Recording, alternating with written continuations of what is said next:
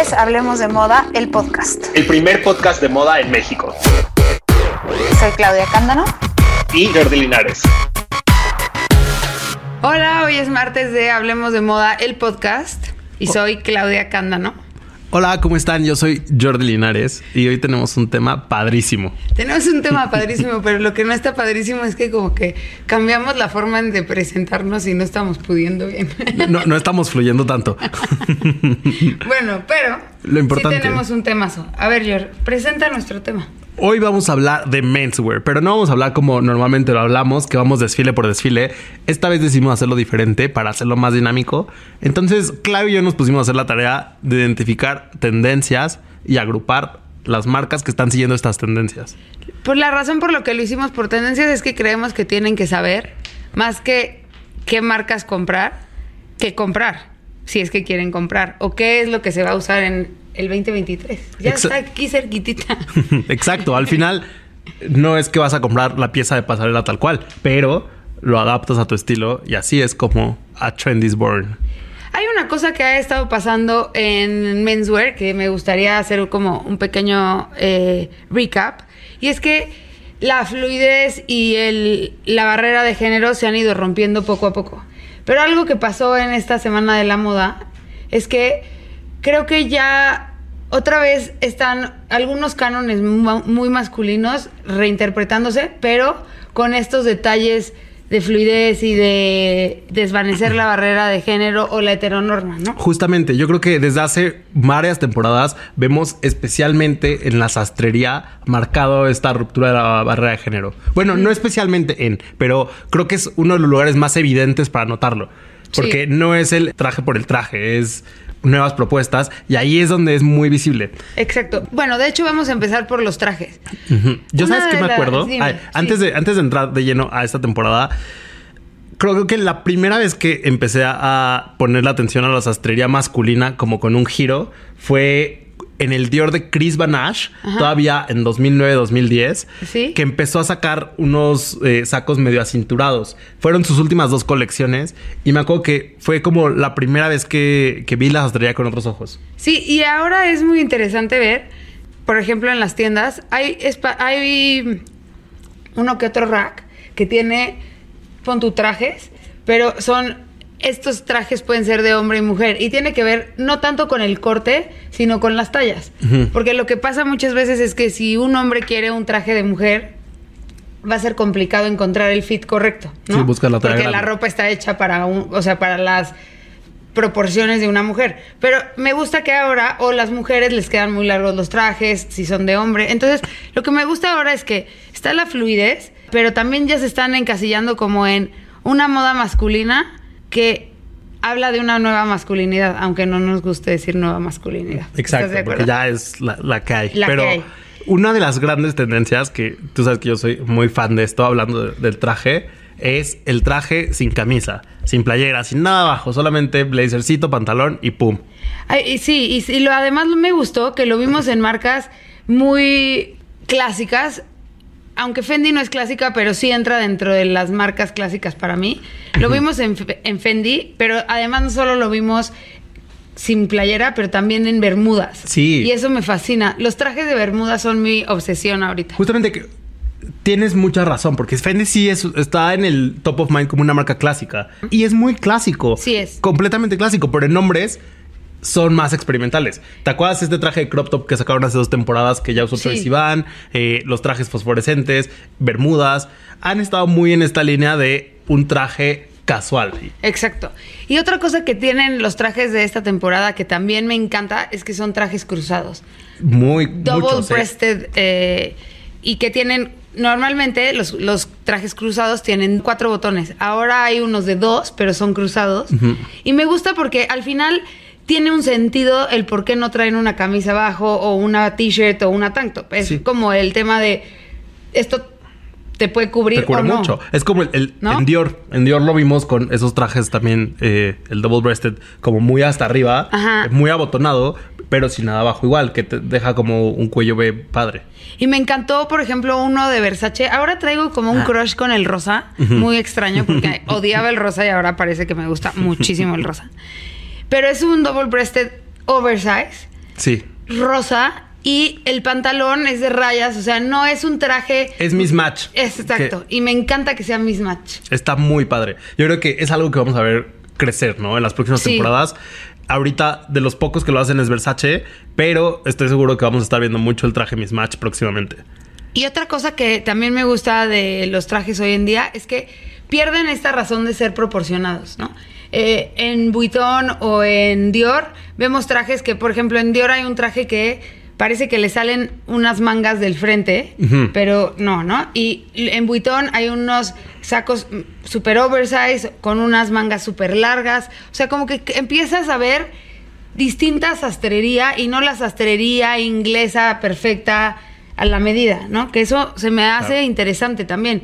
Y hablemos un poquito de los pantalones también. Ah, bueno. Ah, bueno, acaba tú con lo que ibas a decir. El, el, pantalón super baggy, pero yo quiero comentar antes eh, el traje, un traje blanco que vimos en Ami, porque el traje blanco es muy difícil, es muy, es Miami Vice. ¿Cómo no caes en Miami Vice? Y lo estilaron súper bonito, con Converse negros y una bandana verde. Está hermoso ese traje. Y lo que, ¿sabes qué? ¿Cuál es el detalle de este traje que lo hace un traje que no sea de Miami Vice? La hombrera. Un poco la hombrera, pero sobre todo el corte cuadrado, oversize y que porque además la hombrera tiene una proporción con el con la caída del traje. Y es como una especie de smoking blanco pero traje. Es precioso. Y ahí influye mucho lo que querías mencionar de las formas del pantalón que estamos viendo en estos trajes. El pantalón ahorita es holgado un pantalón baggy y además está el chiste es que te quede largo o sea, esa es como una parte de la tendencia importante. Que el pantalón se vea un poquito arrugado de la parte que cae a los pies, ¿no? Porque siempre el traje, bueno, y además como por ahí de 2010, 2000... Entre 2010 y 2015, el chiste de los pantalones de traje es que se te viera el tobillo. Y ahora estamos en esta tendencia de que caiga el pantalón. Grandotote. Grandotote. Me encanta. Y eso me fascina. Y también es esta onda del traje super fit, del slim fit que tanto daño hizo. por, ya, la palabra ya pasó. O sea, justamente ya el fit del traje no debe ser slim. No. Hablando de trajes, una tendencia que me encanta, que estoy seguro que también es de tus favoritas, es que otra vez hay corbatas por todos lados. Sí, me, hay dos cosas que me gustan que están pasando. Las corbatas de vuelta y los pañuelos. O sea, que no es pañuelo en, el, en la bolsa del traje, sino que es un pañuelo amarrado como estilo paleacate. Ah, sí. Eso se me, hace una gran tendencia. Entonces, traje sin camisa, pero con paleacate. Si no te atreves a usar el traje sin camisa, te lo puedes poner con un suétercito delgado de cuello B y amarrarte el paleacate. Se ve muy cool. Se ve súper Es como un Johnny Depp de los 90, pero pero deconstruido, no sé. Me encanta. Es justo un gran sustituto. El, pañuelito amarrado al cuello con traje se ve muy padre. Pero hablemos de las corbatas. Y hablando de las corbatas, ahí hay un trencito de. Eh, bueno, además de que están de regreso usándolas de forma mucho más casual. Yo hace fácil ocho años que no uso una corbata. Y ahorita que estuve viendo este y tengo 20. Fashion Week. o sea, en su primera comunión. Desde su primera comunión. la última vez que lo usé fue en mi primera comunión. Yo le dices que Iba en total white. Por eso ya no me gustan los trajes blancos de Miami. no, pero hay un hay una manera de estilar que me gustó mucho, que es la corbata fajada con todo y camisa dentro del pantalón, que lo vimos así en Erdem. Me encanta. Y también Dolce Gabbana la sacó así. Se me hace padrísima. Se me hace padrísima. Y por ejemplo, en Craig Green es una forma de usar corbata como, como alternativa, un poco más street, ¿no? O sea, es un, un, look monocromático. La corbata no nada más es una corbata simple, sino que tiene como, como una especie de pisa corbata, pero es como un cuadro, un cuadro. Es una cosa Está muy compleja la corbata de Craig Green. pero está increíble. Pero, eso es lo padre. Está espectacular, pero está muy compleja. Porque no tienes que usar la corbata típica, pero por otro lado vimos en Kenzo una corbata tejida de rayas. Sí. Que podría parecer hasta una corbata de, de Tom Brown, pero es una corbata que se me hace muy bonita. Además quiero hacer un pequeño paréntesis para decir que eh, Justin Timberlake y Jessica, ¿cómo se llama su esposa? Jessica Biel. Y Jessica Biel se veían increíbles en Kenzo. Nada más quiero decir eso. Kenzo fue un gran desfile. Kenzo fue un grande. Y nunca hablamos realmente demasiado de Kenzo. Bueno, sí, tuvimos un episodio dedicado a Kenzo, pero está, está en una nueva etapa ahorita. Sí. Que no hemos tocado el tema. Luego, luego lo abordamos, ¿va? Luego lo abordamos, pero me gustó, me gustó mucho que Kenzo fue como relevante en la semana de la moda de, hombre, ¿no? Sí, y pues no sé, ¿qué más dirías de la corbata? También, hay corbatas cortititas. como la de Tom Brown, Ajá. que era muy chiquita. Que esas tengo ahí todavía tengo sentimientos encontrados, porque para mí la corbata, o sea, sí siento que se ve caricaturesca si es cortita. Eso no me gusta. O si no la usara con un touch look de Tom Brown, no me la pondría con seguridad.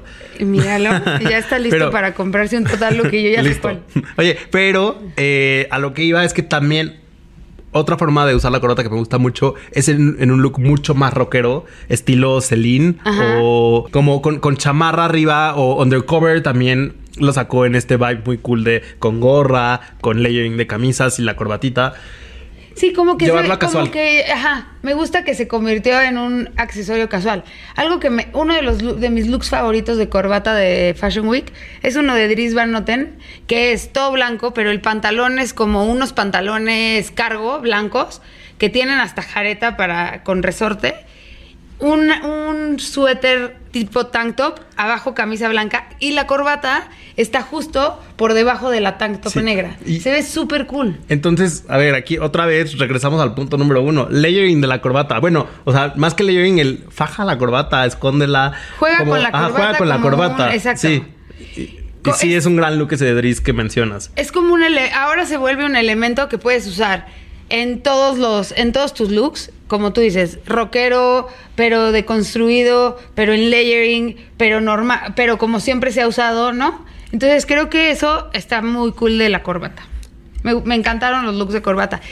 Yo extrañaba la corbata, pero también esta onda de usar trajes sin corbata se me hace hot. Sí. ¿No? Es muy cool también. Eh, o sea, creo que te lleva por dos caminos muy diferentes, pero hay para cada quien. Exacto, creo que estamos llegando a la tendencia favorita de Jordi, se llama transparencia. ¡Ay, qué, novedad! Oye, hoy que llegó dijo, vengo vestido de nuestro podcast, traje y transparencia. transparencia. y...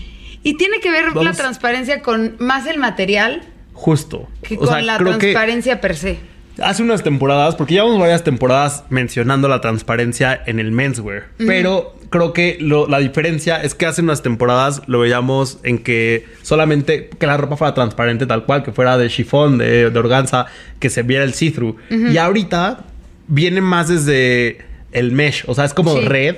Eh, tejido de punto muy ancho que se alcanza a transparentar, eh, playeras de red y también tenemos obviamente la transparencia de pues la telita transparente que podría ser chifón, ¿no?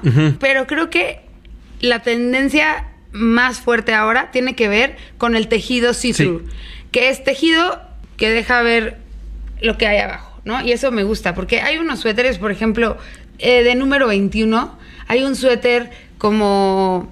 El tejido es, es en diagonal y es blanco, como beige, está hermoso. Y hasta no estoy segura si es un cardigan, pero me fascina, se me hace un. Y es que ese tipo de, tejido grueso está en todos lados, en número 21, el Louis Vuitton. Eh, eh, me fascinó el de Louis Vuitton. El de Louis Vuitton es padre porque se ve pesado, se ve que es un, un estambre grueso. Exacto. Y me gusta que está que el look, por, por ejemplo, está combinado con una falda que también es see-through, pero abajo tiene unos pantalones, entonces al final no se ve tanto, ¿no? Y un guante de piel. Es como ahí hay una combinación de texturas muy interesante en ese look de Vuitton que estamos hablando en especial. Ya, ya te vi, George. Sí, claro, ya, ya me vi replicándolo. También estos suétercitos como setenteros que son de manga corta con, con cuellito como de polo, que es como una polo ah, tejida, pero see-through, sí. me fascina. Justo, como que Ferragamo también estuvo sacando de ese tipo. Y Seña. Seña. Eh, creo que, creo que estamos en un momento muy interesante. O sea, para mí es un momento como muy divertido de la moda masculina. hasta Hermes. Exacto. Que aparte, bueno, lo de Hermes es más, más casual, no es tan see-through, pero sí es poquito. Claro, pero tiene como este detalle de.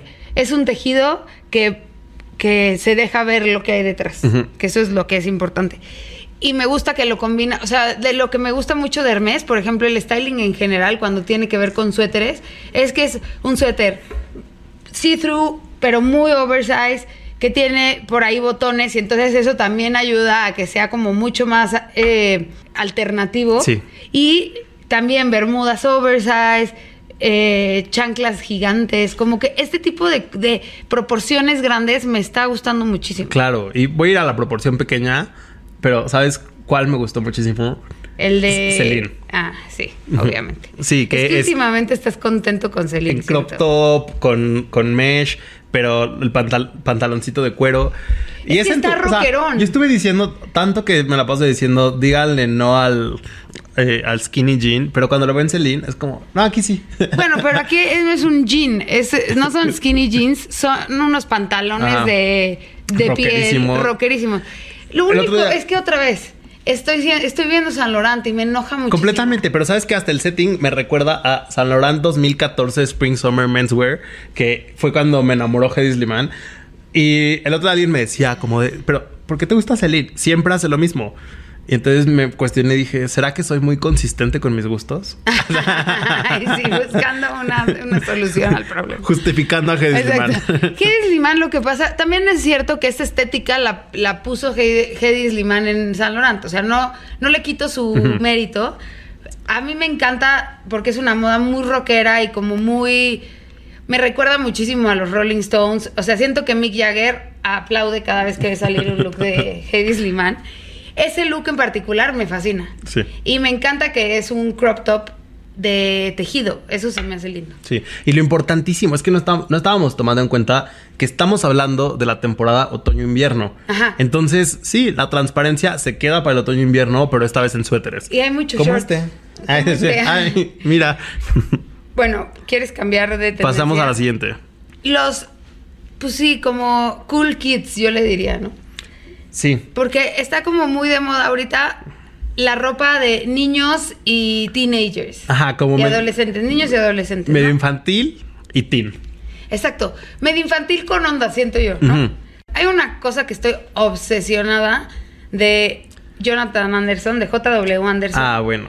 El, ese estampado de un niño comiendo una manzana, las rayas de la t-shirt se mimetizan con las rayas de la t-shirt Del del, niño. niñito en la foto.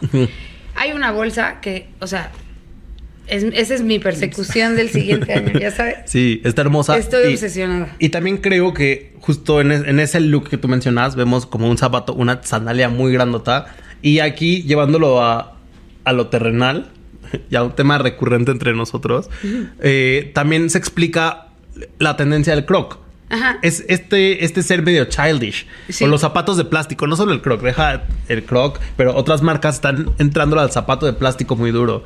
Además de que le están entrando muy duro al zapato de plástico, está esta como silueta de zapato cómodo que es eh, no necesariamente chunky, pero que es chato del frente y suave. Sí. Como del sueco de Birkenstock, la evolución. Exacto. Y hay un y hay un Birkencrocs. El otro día el otro día escuché a alguien decir, "Es que mis Birkencrocs" y yo dije, "Ay, madres, no me gustan los Crocs, pero ¿qué tal los Birkencrocs?" Y este, pero bueno, es como este zapato también como chanclita, pero suave. O sea, pero tapado, ya sabes, es Sí, una sí, cosa sí. muy extraña. Como suecos cómodos. Sí. Eh, aquí, desde- en- para este trend, childish, yo creo que el mayor representante de la temporada es Prada. Yo también creo. O sea- Estoy entre Prada y Paul Smith, porque ambos se Ah, parecen bueno, un sí. poquito en sus colecciones, Ah, ¿no? y Kenzo. O sea, es que, pero es que Kenzo es como el look de marinerito con el que te tomaban la foto de los circulitos. Sí. Así de tus seis fotitos, pero en Kenzo. y que el fondo era como azul cromado. Pero bueno, y también lo que tienen muchísimo Paul Smith y Prada es suéteres o camisas que tienen estampado, ya sea de cuadros o de rayas, Y que tienen como esta silueta un poquito ceñida al cuerpo, pero larga. O sea, eso es lo que se me hace muy simpático de esta tendencia, que es como se pega a tu cuerpo, pero te queda como casi falda. Sí, y mucho shortcito. Muchísimo, micro shorts. La onda, en Casablanca hay unos micro shorts hermosos, eh, como con Olan abajo además. Entonces todavía lo, hace, lo infantiliza aún más, el micro Olan. Y hay otro look por ahí que vimos en esta tendencia que me gusta, no me acuerdo de qué marca es, como esa imagen de los niños saltando en los charcos en la lluvia y que tienen sus botas de lluvia amarillas y como su este como su trench coat o su impermeable. Pero aquí en negros y grises. Entonces es como jugar con esa imagen que todos tenemos en la cabeza, pero con twist. Y Salvador Cosío no nos perdonaría. es un stylist que hace mucho el man con nosotros, pero él no nos perdonaría si no mencionamos a Wales Bonner, que también se fue por, mucho por esta tendencia. Como, con el short, la camisa larga, como mencionabas, el, cuellito. La calceta y la bota, ¿no? Son como muchos detalles que hacen que esta tendencia sea como entre preppy teenager, ¿no? Y niño, niño de seis años. Sí. Me fascina. Creo que es de mis tendencias favoritas. Está, está muy padre. Y ahora vamos al, childish, pero ya crecidito, que es esta parte del double denim Ajá. y mezclilla por todos lados. Me encanta la mezclilla por todos lados. Como que siento que desde como en el 2012 por ahí el double denim estaba a tope, sobre todo en la moda de mujer, ¿no? Todo el mundo estaba usando camisa de jeans con jeans y podrían ser del mismo color o de distinto color, pero era como un trend bien fuerte. Pero en hombre no se, ha visto no se había visto tanto. Exacto, ¿no? Y otra vez en Prada, ahí está el ejemplo. O sea, creo que es un, gran puente para la conexión entre este Childish Childish y Childish de mezclilla es Prada, que también hace este double denim. Y luego lo empezamos a ver ya más rockero en Givenchy, por ejemplo. Sí. Eh, que sí es como el pantalón rotito, el chaleco oversized, pero con el deshilado por ahí. Y me gusta como este juego de... Puede ir desde lo super oversized hasta looks muy pegaditos como los de Prada, ¿no? O sea, creo que ahí es el vínculo que dices. El super denim childish.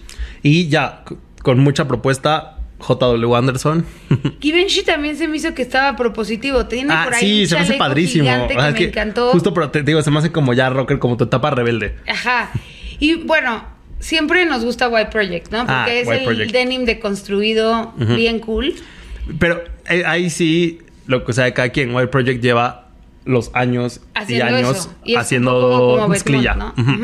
Y me gusta que vimos también mezclilla, no nada más mezclilla de un color, como el color mezclilla típico, sino que vimos mezclilla muy oscura, mezclilla como avejentada, mezclilla muy clarita, todas las mezclillas, todas. Y hasta Mosquino me gustó, para que me entiendas. Mosquino estuvo, es que, híjole, hubo otros looks del susto en Mosquino. No, no, Pero ese, de la mezclilla, sí, sí. no, ajá. Es que me quedé con la impresión, me acordé de ese traje bicolor de mitad amarillo y mitad negro de Mosquino que asusta. Y por ejemplo, Discord, que estaba medio borrado de. Bueno, por lo menos en mi cabeza ya estaba medio borrado Discord.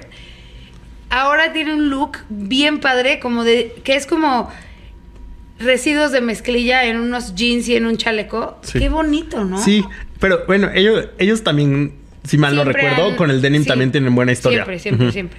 Pero muy bien, ¿no? Como que creo que es un muy buen momento para el denim ahorita. Y el denim oversized. Y un shout out al look de Craig Green. Ah. Que Además de que es hermoso, tiene este detallito en la, en, la bolsita de, del pecho. con, un huequito. con un huequito en el pezón. Que está más hacia el lado. Yo creo que no está justo, no está centrado. Es porque se dobló el modelo al caminar. bueno, toda la colección de Craig Green me parece importante. Y bueno, de ahí también vamos, hablando de los baggy jeans, baggy pants y todo, está de moda enseñar los calzones. Completamente enseñar, pero los calzones, pero el, el jockstrap, pero los bodies. O sea, es enseñar. Y, también es como. lo que hay abajo. Y es como vino así del, del, regreso de la tanga expuesta, empezó el boxer. Ajá. Ajá. Y luego Tom Brown lo llevó así de lejísimos en esta temporada con el jockstrap de fuera. Sí, bueno, y Tom Brown ya hizo, pero ya Tom Brown lo llevó a Ah, bueno, claro. En el look final de Tom Brown cerró con un cowboy que traía eh, las chaparreras Ajá. con el jockstrap y ya salió ahí bailando. Y ahí fue, sí lo llevó all the way. Rick pero, Owens, por pero ejemplo, justo la manera de enseñar de Rick Owens no es más de es transparencia. más de transparencia, pero se ven los boxers, no se ve una tanga, por ejemplo. ¿no? Y eh, bueno, solo rápido para cerrar con, eh, con Tom Brown, que en todos los looks lo llevó. En todos. Eh, eso sí, y era justamente lo, lo que me causa conflicto de ahí es el low rise, que todos los pantalones son muy bajos. y y- y Pero esos no me que- sientan bien. Pero creo que esa es la intención. También en Dolce Gabbana ahorita en la tienda vi unos jeans que están muy bajos, pero y se sale un pedazo como de boxer que en realidad no son los boxers, sino solo como el resorte de los boxers. Me recuerda a estos pantalones de mujer también de Margiela que eran pantalón jeans, una, un pedazo Ajá. como de los Ah, jeans sí, que y estaba- luego abajo el que- pantalón de vestir.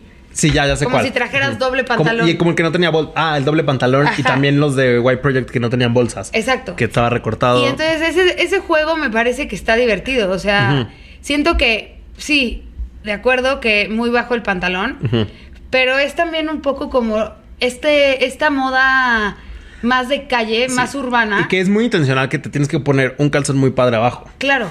Y puede ser o sin tanto género o puede ser muy rapero. Porque, Ajá. ¿no? Como que tiene, tiene sus dos, como que está ahí una delgada línea entre una y otra y me gusta. Sí, y Seguro te gustó el del look de Givenchy que tiene los boxers verdes. me encanta el look de Givenchy. Justo lo tenía abierto en mi pantalla. Iba a mencionarlo antes de que me lo ganaras, Ay, pero perdóname, sí. yo- No, está perfecto porque está padrísimo.